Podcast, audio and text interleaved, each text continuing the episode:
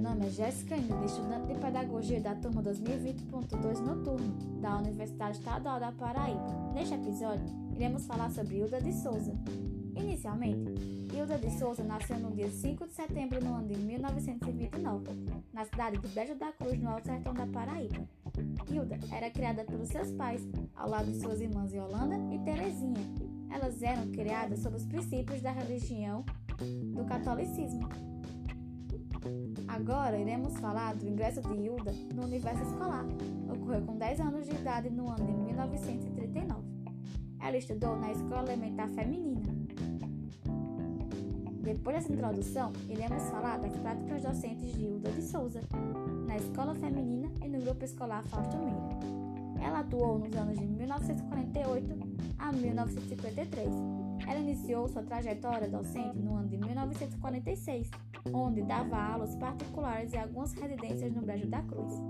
Depois disso, foi aprovada e contratada para ser professora da rede estadual, pois em 1947 fez um concurso. Agora falaremos a seguir sobre o desenvolvimento em duas escolas. A primeira na escola feminina, que lá realizava suas aulas em sala com crianças de idade mista, para suas aulas, usava livros, cadernos e planejamentos. Os livros dos seus alunos não tinham acesso. Já em 1949, ela deu aula na escola Fausto Meira, onde contribuiu para a ressignificação da parcela da história da educação de São Bento. Um dos diferenciais docentes de Hilda era o trabalho com livros, onde os alunos também tinham acesso.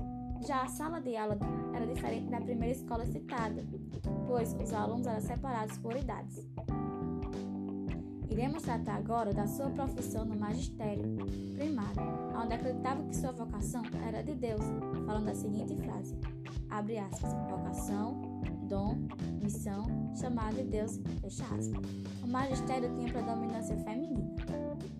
Lá acontecia de acordo com as transformações sociopolíticas e econômicas da época, assim enfrentando estereotipos.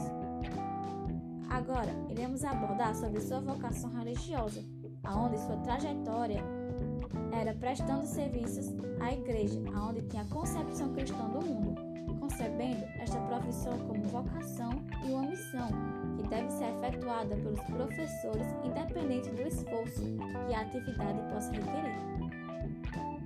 Com isso, podemos refletir sobre o processo de construção feminina, onde ocupou a posição que deveria ser do homem e assim assumindo o lugar na sociedade.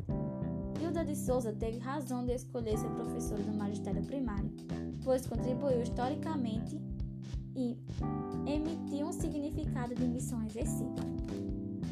Assim, a história da educação brasileira, em vários aspectos, fala que o processo do magistério é caracterizado pelo sexo feminino. Já para Hilda, ela achava que essa profissão era vocação. Ela afirma com a seguinte frase, abre aspas, eu vejo como vocação, porque eu gosto e acho que Deus me deu essa missão. Desde criança brincava de ser professora. Fecha aspas. Podemos observar que o magistério de Hilda de Souza foi uma estratégia cujo objetivo é de universo cultural oscilante, pois para ela a ideia de ser professora é, portanto, uma vocação. Agora chegamos ao fim do podcast. Beijos e até a próxima! Thank you.